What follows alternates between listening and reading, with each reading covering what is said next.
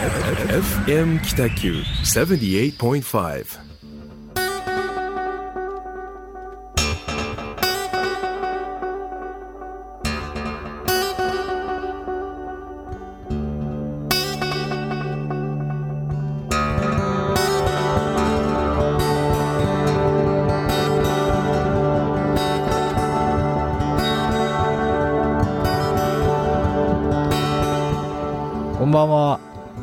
ワイトスペースの時間がやってまいりました、えー岡崎デザインとタムタムデザインの、え2人でラジオを今からやります、はい。よろしくお願いします、よろしくお願いいたします。えーかれこれもう 5, 5回目なんですけれども、そうですね。全然慣れないですよねこのはい。緊張感は、なんかあのーはい。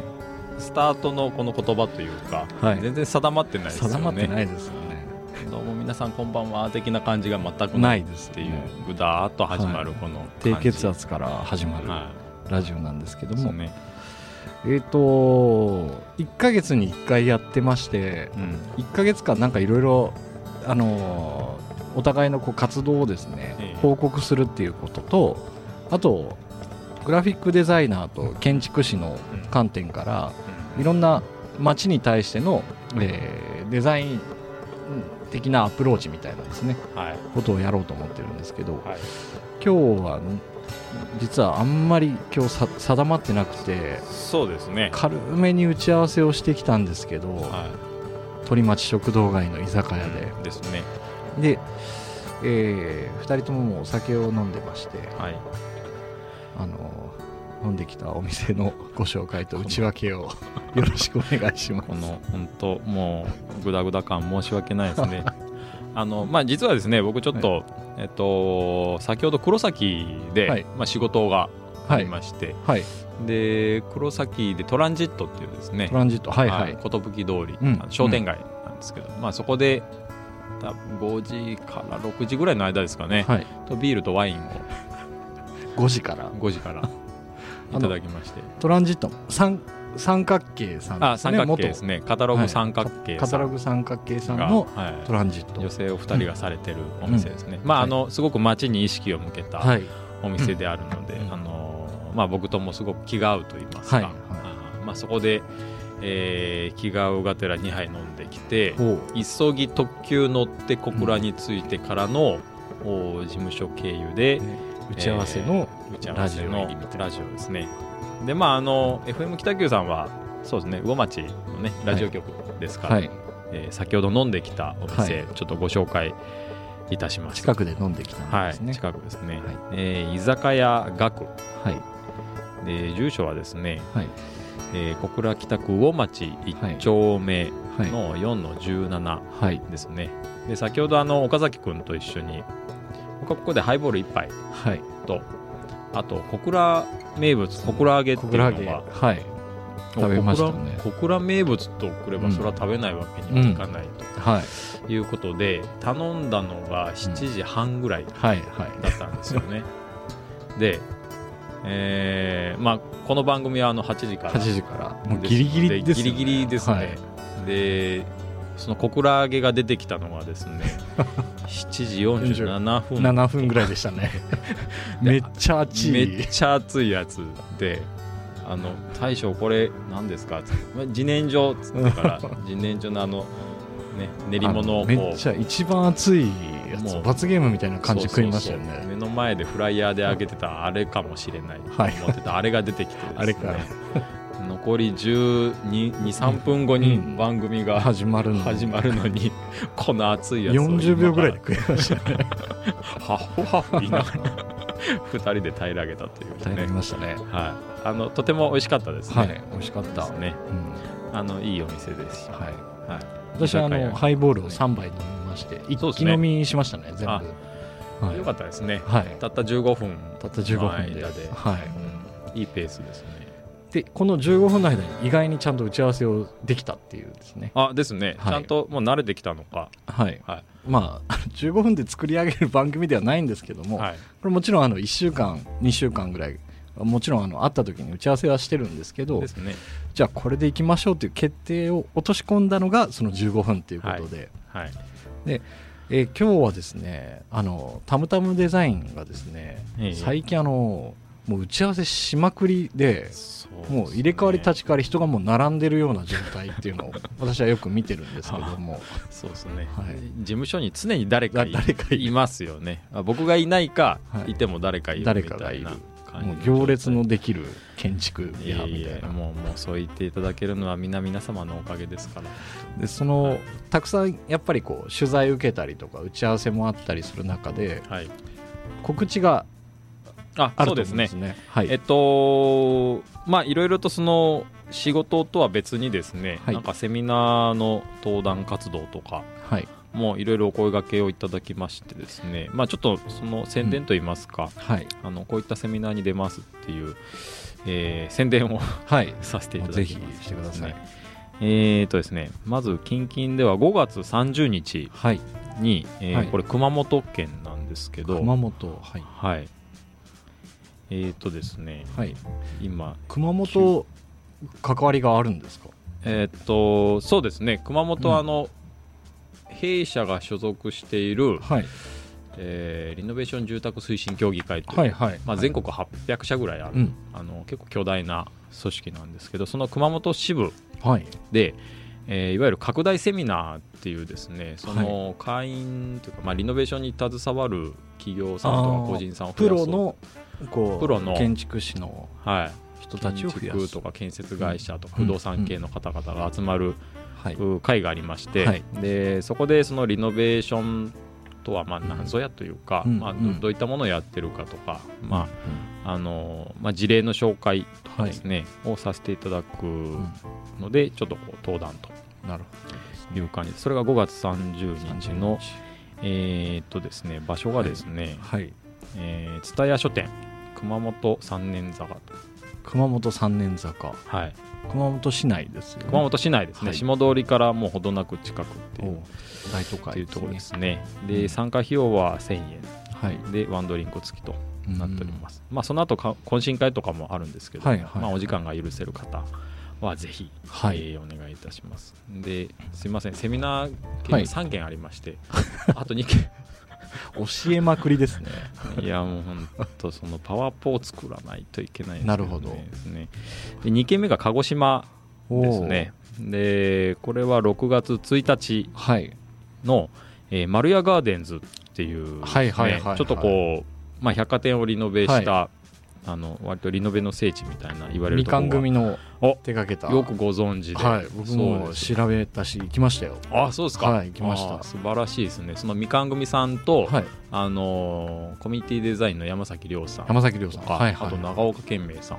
すごいメンバーじゃないですか。いわゆるその三重士と呼ばれる人が、その丸屋ガーデンズを作り上げてもうそういうなんか聖地みたいなところであのお話をさせていただくとですね。素晴らしいですね。はい、これは6月1日の、はい。えー夕方5時45分からうん。ですね。丸屋ガーデンズ7階。それはセミナーなんですか？対談えっとこれは対談です、ね、対談。なんかあのリノベーションビジネストークみたいなはあ、はあは感じで、えー熊本でアスターさんってあの、はい。またリノベーションですごく活躍されてる方あ、アがスターさん。アスター中川さんってですね。へ中川さんとあと福岡の市内ーはい。で、えーリノリビングさんっていうすごく賃貸住宅向けのこう面白いスキームを持ってる方々がいて、まあ、その方々と一緒にへなんかトークイベントというかですねへを開催します。ーいいですね。はい、それともう一件、はい。すいません、はい。6月3日。はいの1時から、はい。えっと、これアバンティさんが主催している、はい。えー働くママパパ応援フェスタっていうですね、まあ、フェスの中で、うん。えーまあ、そのプロによるステージイベントうんっていうのがあってその中の、えー3時からですね、はい。えーリノベで賢く豊かなあ暮らしを手に入れるっていう、うん。これ完全にあの B2C B2C ねですね。あのさっき話した2つはまあ完全に B2B なんですけど、うん。これは B2C で。まあ、あの企業と個人みたいな分かりやすく言うとそういうことですか、ですね、うん。あのそうですね。ビジネスビジネスビジネスビジネススなのか対あの個人のお客さんなのユーザーさんなのかってまあ、いう、分かりやすく住宅とかっていうことになるんですか？そうです、うん。あのー本当に新築買おうか、それともうんうん既存住宅買ってリフォームしようかみたいな、リノベしようかみたい中古で買って。いう悩まれてる方にはど。あちょうどいいお話ができるのかなうんうんと、であの無料相談ブースも設けておりますのであの、まあ、ぜひちょっとご来場いただければうん。と思います。あのアバンティさんのホームページから、ああ検索すればえ申し込みができると思います。まあ事前予約が優先されているということですので、入場は無料ですか？入場は無料です。無料。はい、6月3日。6月3日、うん。えー1時から4時半ですね。場所はホテルクラウンパレス小倉うんあの紫川沿いですね。はいはいあのクエストからちょっと歩いてちょっと歩いたあのホテルでですすね。あそこが会場になっております。すごいですね。なんか人の前で喋るって大変ですよね。大変ですよね、うん。もうなんかちょうどいい機会なんですよね、その時は自分がはお酒飲んでるんですか？い、いや本当 FM 北九さんには申し訳ないんですけど その時は飲んでないん飲んでんです。飲むのはうん。このラジオだけ。ラジオだけ。先ほどあの熊谷社長にはい。ね、はい。あれお酒臭いねって言われたので ちょっとかなりドキッとしましたけど。入ってきた瞬間なんか匂いが変わあれおったんやけど。酒飲んでる。まあ今日は暑かったしねっていうねああすごくもうフォロー寛容なお言葉をいただきまして恐縮しっぱなしですそうなんですね。まあなんかあのいろんな人の前で話すとうん。嘘を言っちゃいけないのとそうそうそう。自分の信念がもう一回こう固まる、うん。まあ、か考えて話さないといけないっていう,、はい。こうそのステージを与えられる時に、うん。まあ、勉強になりますよね。成長しますよね。一旦整理できるんですよね、うんうんぼんやり考えてたことをなんか言語化したりとか、うん。書式化したりすることによって、うん。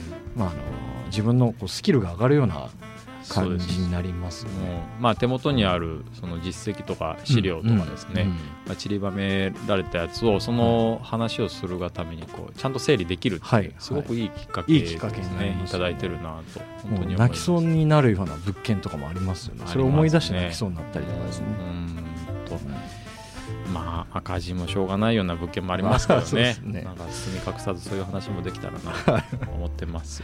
今日まああの小倉であの電波がこう広がっていってて、はい。で一番こうリアルなのが今日最後説明したその6月3日アバンティのええ。アバンティさんの働くママパパ応援フェスタっていうのが一番こう今聞かれている方に近い。まあ近いですね可能性のあるはい。イベントですよね。ね。あと、はい。ちなみにアバンティさん6月号にはい。なんか今月のはい。旬男旬談って書いてるんですけど、瞬間というところで、あの私を取り上げていただいております。まあ大変恐縮ですけどいいですね。アバンティ6月号を見かけたら、まあちょっと手に取っていただけたらなと思います、素晴らしいですね。特集されるっていうのですね。まあ旬男っていう、うん。旬っていうだけあって、まあ、旬が過ぎないようにちょっとね、そうですね。頑張らないといけない。永久に旬であり続けないといけないですね。いや。ともうねうん。すごいプレッシャーですね。いやー今日はですねあの私が酔っててはい。あ岡崎の方が酔っててですね、はいはい。たむたむは意外にちょっとちゃんとしてるっていう。ですね、はい。あの割と長時間かけて3杯飲んできたのであの ちょうどいいぐらいになってるはい。ねまあ、一気飲みとかはしないんですけど、えまあ、じ15分以内の間に3え杯ぐらい3杯飲んでるね。で、まあ、昨日の疲れとかもあってはい。まあまああのあそうか。昨日寝てないって言ってましたね、まあまああの寝ましたけどね、あそういう感じなんで今日はあのちょっとえたむたむの方がしっかりしている感じで。ですね。はい、えじゃあ私がちょっと今回はイニシアティブを持って、そうですね。次のの話の展開に、そうですね。ね。よろしくお願いします。ええ。よろしくお願いしますじゃあちょまあ私の話は一応これで一旦はい終わったとして、はい。あのここで一曲はいそっか。いきましょうか、はい行きましょう。ぜはい。ぜひ。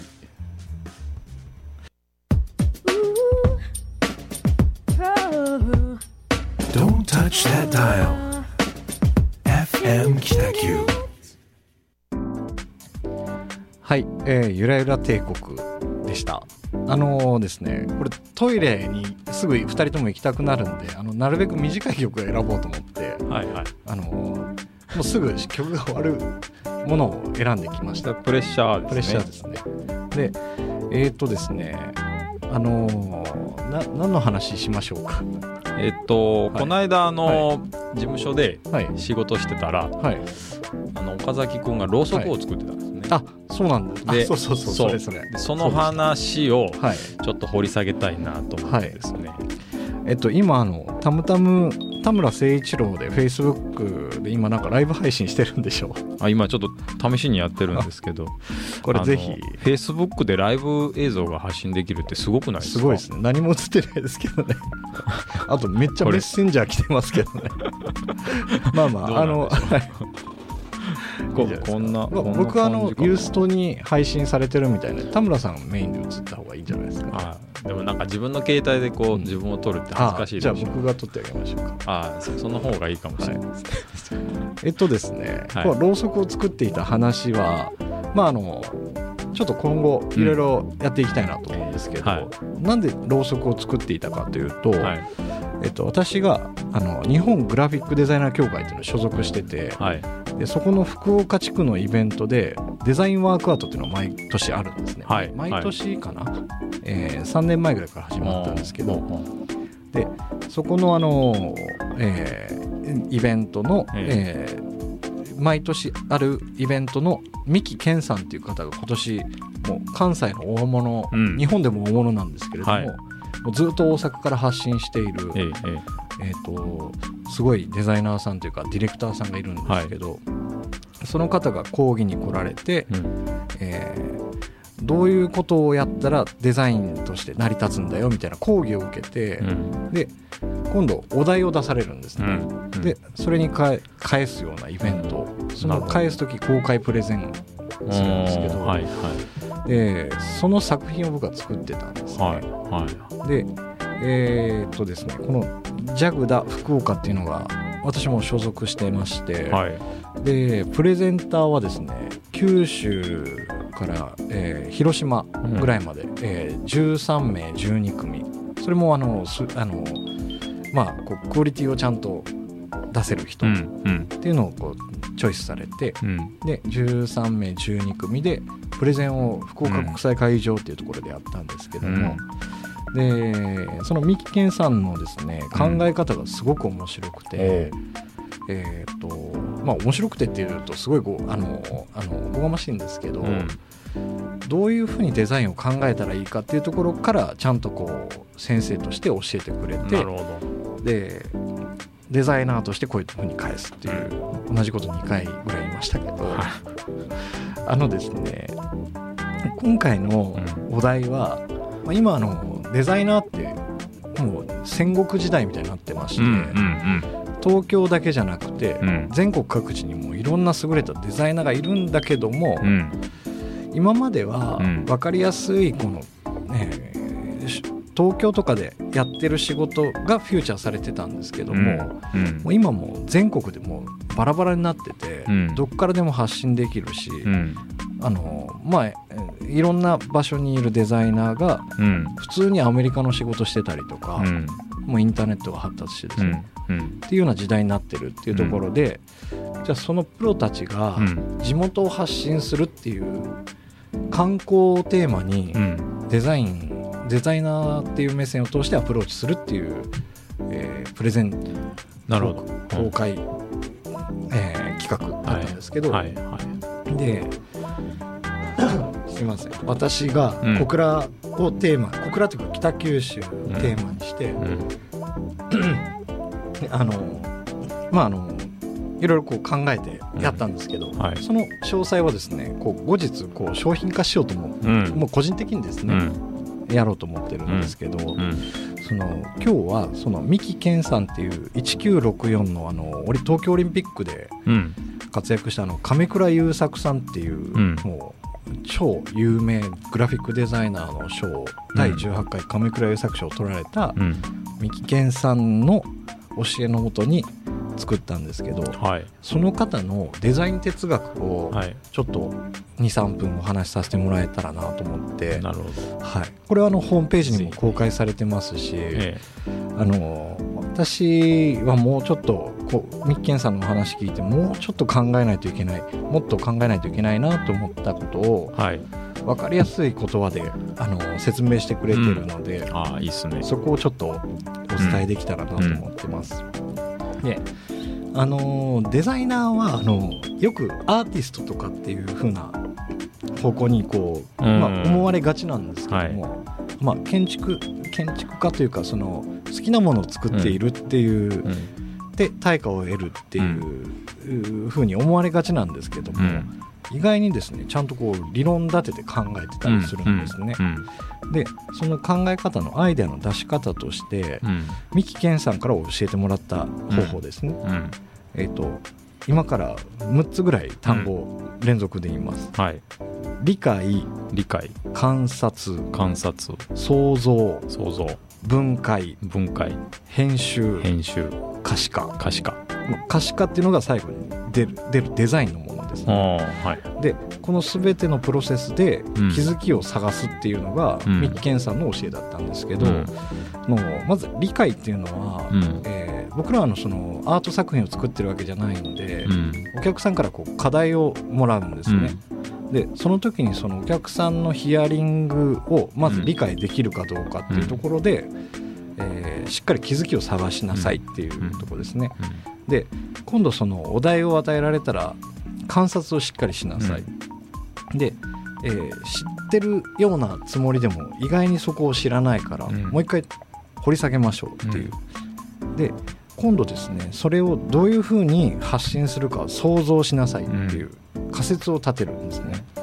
で、えーその発信する時のものとか、うん。えーロジックとかが正しいかどうかというのを分解しなさい再構築しなさいっていうことを、え4番目に言われはいました。はい。で編集次編集は物語化する。もうデザインとかも作っていく上で、うん。えーどうしてもあのビジュアルだけ見えるんですけども、そのビジュアルに至るまで物語がちゃんとあるんで、はい。そこの物語をちゃんと定義しなさいよっていうことですね。はい。で6番目に可視化。これはもうあの理念が動き出す最後のうん。側の部分ですうね。ん。うん。これがいわゆるあの僕たちにとってのそのグラフィックデザインとか、うん。あのまあ、建築でいうところのその、まあ、建築デザインっていう、うんまあ、講義の意味でのデザインの中ではちょっと違いますけど、最後に見えるデザインっていう部分ですね。はいここをあの全て一個ずつ気づきなさいよっていうのを教えてもらいました。はいはいでこれですねあの実は公開プレゼンの前に一回あのその先生だけにプレゼンする会があったんですけど私は全く違うものをプレゼンしてうんそれはもう行政がやるべきことだっていうことをプレゼンしちゃったんですうんね。うんで、えっとまあ、今12345、えー理解観察想像分解編集可視化っていうところ言いましたけど、うん。あの君は多分違う列車に乗ってるって言われたんですね。あなるほどゼロに戻りなさいと。諭す言葉がかっこいいですね。かっこいいんですね。暴走列車に乗ってるから今すぐはい。最初の駅に戻りなさいみたいなちょっとこれ、あのー苦しいんですけどねうん。一回考えたこう仮定したものとまたビジュアルまで落とし込んだものを一回ゼロにするんだん。大変なんですけど、うん。そこまで行きまして、うん。えー作ったんですね。はい。っていうようなあのすごくためになるイベントに参加してきましてうん。去年はあの小倉であったんですけどはい。今年は福岡国際会議場であって、はいえーまあ、残念ながらその三木県産賞は取れなかったんですけれども、あのまあ、アイデアに対してはもうすごく評価していただいて、うんうん。私もあの、まあ、小倉で普段やってますけど、うん。まあ、ちょっと今後もねん。頑張りたいなっていうふうに思えるようないい機会だったんですよ。そうですね、うん。さっき僕あの、はいなんか商品のはい。ヒントになることを口走っちゃったんですけど、はいはい、これは表にはあんまりできないんですか？いえ、あのーまあ、今後バンバン発信するんですけど、はそのえーっとですねまあこれ全然言っていいんですけどね。いいですかね？あのそのアイデアの組み立て方の部分と、うん。あと最終的に形になる部分も、うん。あのこう独自でやって、うん。まあ、あ他の意見が入らない状態にして発信したいっていうのは、うんそのまある意味その自分の作品として出すのが一番自分で失敗した時も納得がいくかなというところでなるほど。ちょっともうちょっとこうマグマを耐えなうん。なんていうんですかこう焚き散らしてね。うん。やりたいなっていうところで、あの本当はい。感想だけ言うとですね、事務所で作ってたはい。あれを見た時に、はい。あ何してんのみたいな感じはい。で説明をさらっと聞いたら、はうわこれめっちゃいいと思って。い、。そうでしょう、うん、であの何がいいかってその、はい。僕個人がうん。北九州のこういうとこが好きだみたいなとか、うんうん。まあ、いいっぱいあるわけですけど、はい。そのワンシーンをかたどったものがうん。今ここでこうなんだろう手の中で具現化されてる。はいはいはいでしかもその体感できるとか、うん。その瞬間みたいなところがうん。すごくうまく表現されてるものでそれ、うんあの商品化されたら俺100個買うっつって もう約束すするっつってから本でねさっき飲みながら言って。くれましたけどうん、いやあれはめっちゃいいと思いましたそうですか、はもうぜひやりたいと思い、いやもう皆さん本当はい。岡崎デザインはい。岡崎くんがちょっとこの、まあ、アイデアを商品化するですね、まだどういうものかっていうのは言えないんですけど、はい、まあまああの時期が来たらすぐ。軸が来たらね、はい。全然もったいぶらずにう言いたいなと思ってるんですけん、ど。いやちょっとぜひ楽しみに、はい。待ってますね。皆さんもこれ期待していいと思います。本当ですか？はありがとうございます。い、で僕その瞬間なんですよね、はい。はい。はい。瞬間本当昔から写真撮りたいなと思ってて。そうですね。言われてましたよね、でその瞬間をいつも逃すんですよ、うんうん。まあ、その時に限ってカメラを持ってないとかですよね、あの本当いつもあれをこう一瞬切り取りたいなと思って。意外に知ってる人いないと思うんですよ、でそうなんですよね、でああいうそういう瞬間があるの知ってるっていう、まあ、誰か話しても、はい。意外と知らない。そうです。よあそんなもんなんだっていうところのものが形になるってむしろそれを商品化することでより北九州のそういう一面があるっていうのを知ってもらえるっていうのはすすごく素敵だなと思って。もう僕は大絶賛ですね。これ聞いてる人まん全然面白いと 全然面白い。ものが分かんないわかんないからですね、まあ、あの近日公開というところで、はい。ぜひあのね期待していただきたいなと思います。この今のテーマでうん私が言いたかったのはこのデザインの考え方うんうん。と、あと残念ながらその賞を取れなかった理由っていうのが、うん。プレゼンの時間がうん。ちょっとプレゼンに対してのこう詰めうん。まあ落とし込み方がもうちょっと時間があったらいいなと思あったのが後悔してて、はいはい。でその先生はもうもちろんそのストーリーは分かってくれてたんですけども、そのまあ、デザイナーだからですね、作る側として聞いてくれるんですけど、じゃあ一般的にどうかっていうところで、はい。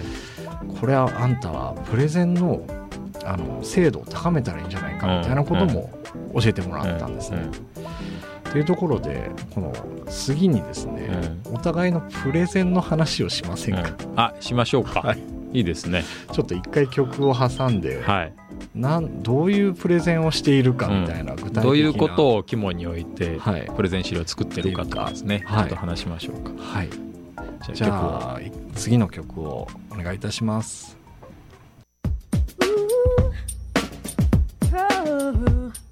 Don't touch that dial. FM Kitaku. えっ、とすいません。あの、はい先ほどちょっと途中になったんですけども、ええプレゼンのプレゼンの話ですね、はい。まあ、デザイナーとしてはねやっぱりどういうプレゼンするのかみたいなのが、はいこう皆さん気になってるというか、はい。まあ、同業者ならずいろんな業界の人はプレゼンの手法を、ねこう模索してるんだと思うんですけど岡崎君がその三木塾、はい。三木さんの教はい。えの中というか、はい。あーその中でこうなんか学んだことってありますか？あのですねこの先ほど、えー、と理解観察創造分解編集可視化の前に、うん。えー、と着眼対局着手消極っていう言葉を言われたんですね。でこれなんかあのどっかの中国かなんかの言葉だと思うんですけども。今聞くとね、はい。そんな。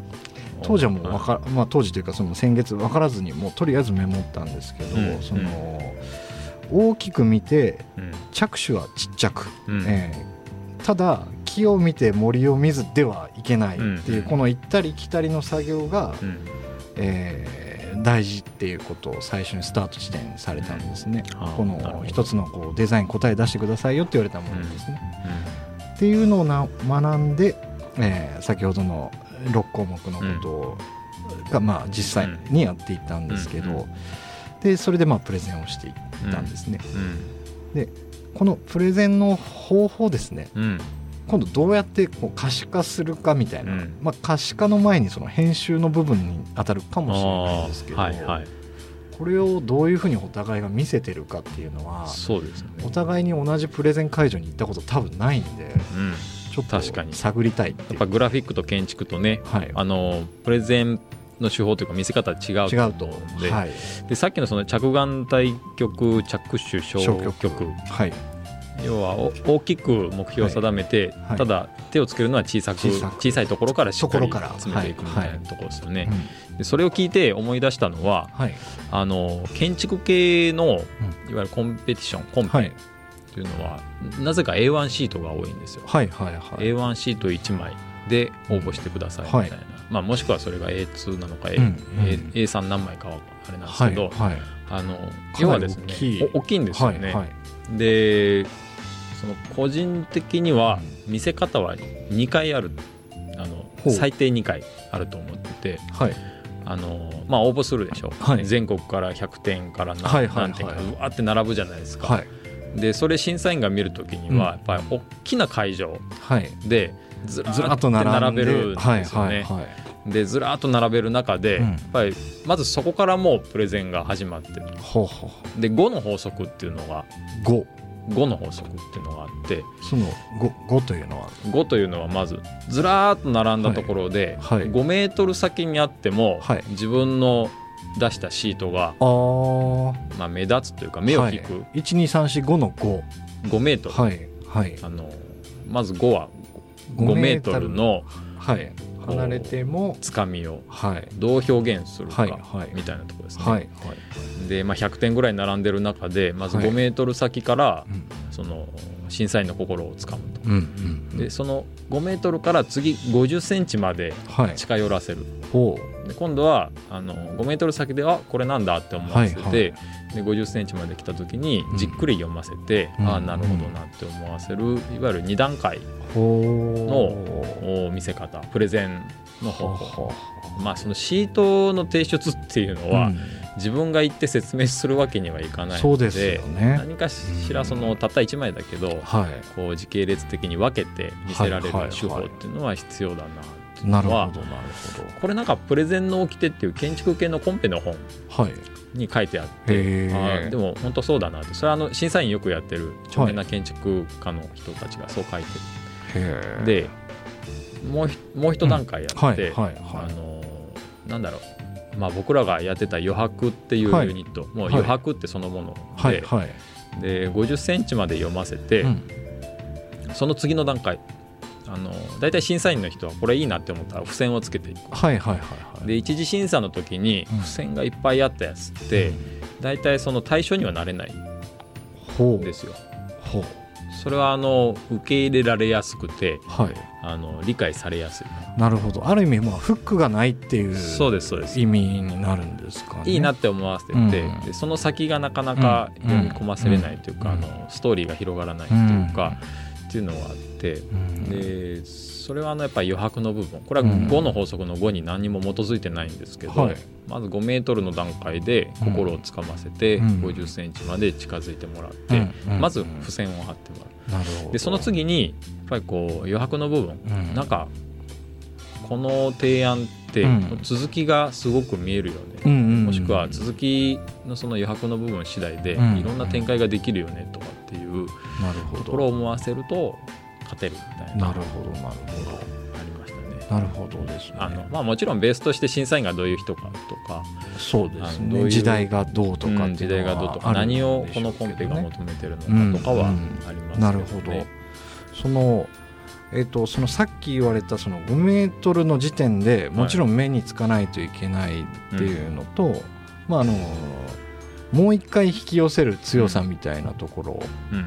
その本質みたいなところもちゃんと考えられてるかっていう引きの強さみたいなところを考えないといけない。ですね。まあ本当は逆のスタートかもしれないですけどね、うん。本質から考えてアウトプットが強くないといけないとかっていうですね。ですね。であのそのプラン自体で完結させてはいけない。なるほど。もうこれ完璧じゃんって言わせたら多分そこで終わりなんですよ。良くも悪くも。はなもんであの、まあ、昨年あ、うんリノベーション・オブ・ザ・イヤーっていうのをいただきましたけど、はいはい。そその時の話もちょっと教えてくださいよ。ですね。どうやって日本一になったか。あのまあエントリーする時っていうのははい。やっぱり昨年度のこう入賞したやつとか、はい。もう一回改めて見るんですよね。で審査員がどういった方々かっていうのをやっぱ把握してうん。何を求められてるかってうんいう。う、んで結構リノベーション住宅推進協議会が主催してたので、はい。住宅を軸に、はい。でかつより社会性の高いもの。でまたそのストーリーとしてまた未来性があるものうんっていうのを表現しないといけないと思ったんですよ。で結構昨年一昨年ぐらいから、うんあのまあ、タイトル結構皆さんこうストーリーを打ち出すんですよね。あのまあ、例えばこう人を招き入れられるこううんワンルームのリビングうはいみたいな。はいはい結構こうタイトルからストーリー打ち出してるものが多かったので、逆になんかうん。そうじゃない方にこう、うんうんまあなんかアーケードハウスっていうねすごく完結したはいはいシンプルな名前にしたのが一つと、ほう。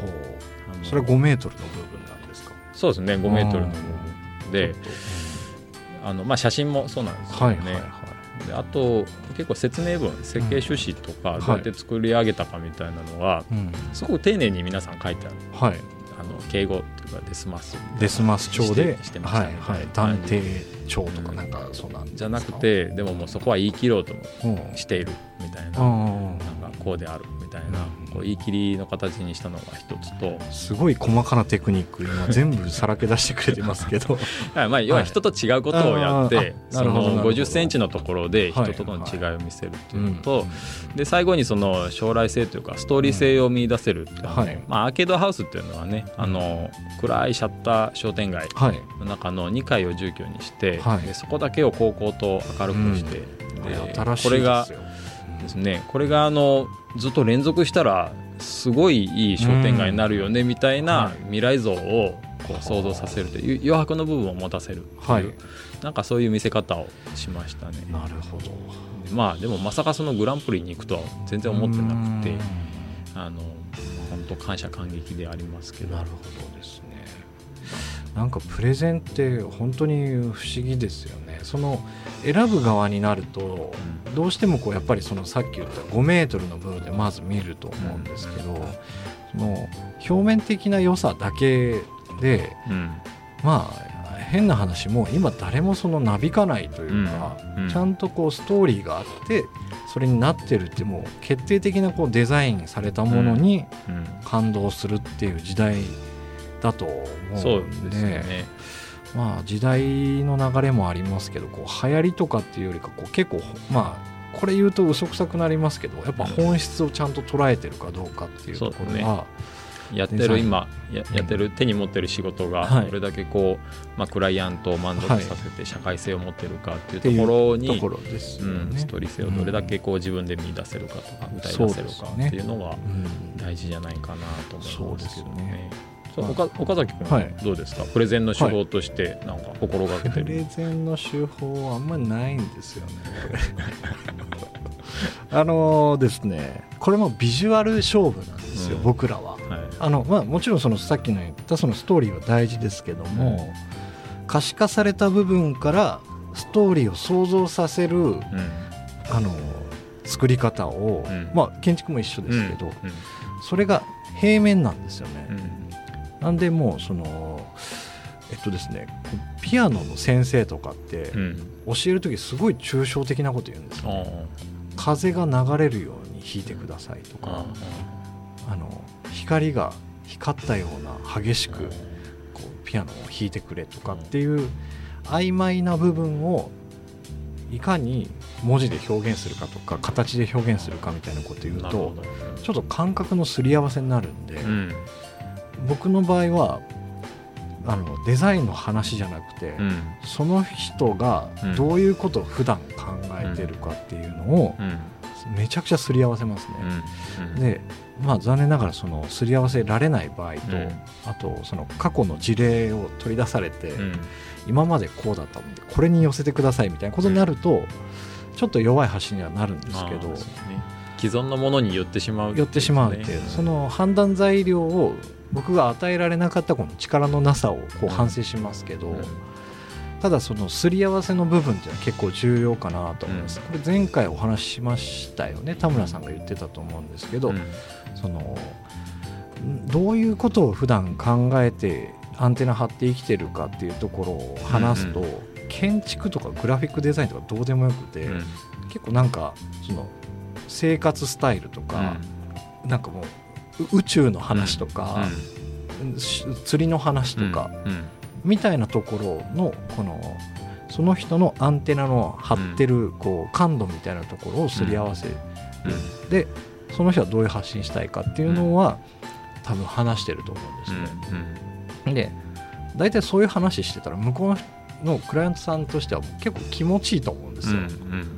で出したものにほぼ決まるっていうことが多いですね。なんだそのうん。クライアントさんのはい。生活の波長というか,、なんか思考の波長に乗せてプレゼンするみたいな、はいはい。普段から感じてるものとか、感じてるものとか。同調して出すみたいな、はい、それがずれてたらダメですけどねもちろうん。んその決め決める前の段階でこういうことを考えてましたよねうんっていうのでこれですっていう。のを出すとわりかしそのでこれそのお客さんがいいっていうものとうん。今度こう、まあ、エンドユーザーがいいっていうものって多分違うと思うんですけども、あの今まではマーケティングとか、うん。そういう市場調査をした上で、うん。これが良しとされてたものが良かったと思うんですけども、あのもう今はですねその良しとするものを逆に作るっていうのがちょっとまあアップルしかりですね、うんこっちから提案するっていう強気な姿勢が今多分求められてると思うんで、その場合もそのお客さんと気が合った時の僕らのエネルギーを発信するっていうふうに決めたりしてますね。うん。なるほどですね、うん。見たことないものを作りたいっていう、まあ純粋なこう好奇心みたいなところの強さはうん。うん。結構こう形に出やすいうんですね。まあ、お互いの感度が鈍ってたらダメなんで、うん。普段からこう勉強しないといけないんですけど、そうね。うん。なんか難しそうなのは、うん。そのクライアントのはい。波長に合わせて、まあ、はい。ヒアリングとか、はい。い、ろんなこうね話を進めていくんだろうけど、えクライアントの波長に合わせていくと、はい。そのちょっとなんだろう新しいものとかはい。あの世襲にとっては奇抜なものって感じるはい。ものを提案していくのって難しいよね。難しいですね。結構言い合いになりますね。なるよね。はい、うん。それも多分新しいっていうふうに向こうが思ってるものこっちが古いって言った時点でもううん。やっぱり衝突になるんでじゃあ本当に新しいものを見つめないといけないのかみたいなところからこうスタートする、本当に新しいものを発信しないといけない場合はもう新しいものを作っていかないといけないんですけども、うん。まあ、全然違う方向を向いてる時はやっぱりもうさっきのそのゼロの列車に、うん。駅に戻るみたいなうん。話になりますし、ね。一回リセットするみたい。なね。その分、まあ、デザイナーは夜泣いてますけどね、そうね。はい、ねまあそれも必要な時間だったと思うしかないですよね。まあ、そういうふうに割り切ってやる、なのでまあ決してあのデザイナーはアーティストとうん。ちょっと違うんだよっていうところは、まあ、そういうですね、ところかなとは思いますけど、うん。わかりました。はい。だからもう8時50分。8時50分ですね。ですね。はい、まああと10分な何もネタがないなと思って、なんか告知来月はい、コラボ？ああコラボ案件。コラボ案件いきますかもうあれですかね、まあ、一曲挟みます？一曲挟んだらまあ時間ないですね。時間ないですよね。ない知ってます。えっとですねどうしましょうか？これあのお互い別々のこうコミュニティがあってはいはいはい。いろんな人からこう言われませんか？ラジオをしあませんって言われまます。すよね。ゲスト呼んでほしいゲストそうですねまあ、まだね僕ら2人がおぼつかない状態でゲストの方来ていただいてもっていうのもあったんですけどまあ大体3回目ぐらいから、はい。まあ、今回も含めて、うん。なんかちょっと安定してきたっていう、はい。なんか酒の力を借りてですね。借りてですねできてるんじゃないかっていう。いやいやまだだよって言われたはい。らそれまでですけど、なんか新しいまあ新しいことをやっている人をここに呼んでそうですね。僕らは勉強させてもらうっていでうんううん。形でですね、何かできないかなと思うんうん、ですけど、新しいこう触発をしていただける、ね方をでもいいかなと。まあ、はい。ゲストをそろそろ呼ぼうかと、というところですね。話ですかね。はい。まあ、この僕らの話に強烈なファンの方とかいたらあれですけど、うん。まあ基本街の発信っていうところがうん。まず第一にあるので、うん。なんか誰かこう立候補してくれる方多分たくさんいると思うんで、あのーそろそろ考えましょうかね。はい。はい。結構いるんじゃないですか？うん、うん、なんかいますね。ただまあこれいかんせんあのいろんな人から言われてて、はい。まず第1回目誰をするかっていうのはちょっと決めてないんですけど。ですね。まあちょっと次の飲み会の時にでも。そうですね。打ち合わせをして決めましょうか、はい、ですね。うん、じゃあはい。あとはい、3分ぐらいうん。ありますね、なんか特に話すことなければ、はい。あのこの間僕はい。見てきた、はい。最近ですね小学校跡地をはい。活用した事例っていうか周りがですね、はい。はい。すごく多くて、うん。一つは田川市の、はいえー、飯金小学校、いい金小学校。まあ、その小学校跡地はい。を、うん。あのまあ、リノベーションして、うん。えー活用してるうん。人たちがいたり、はい。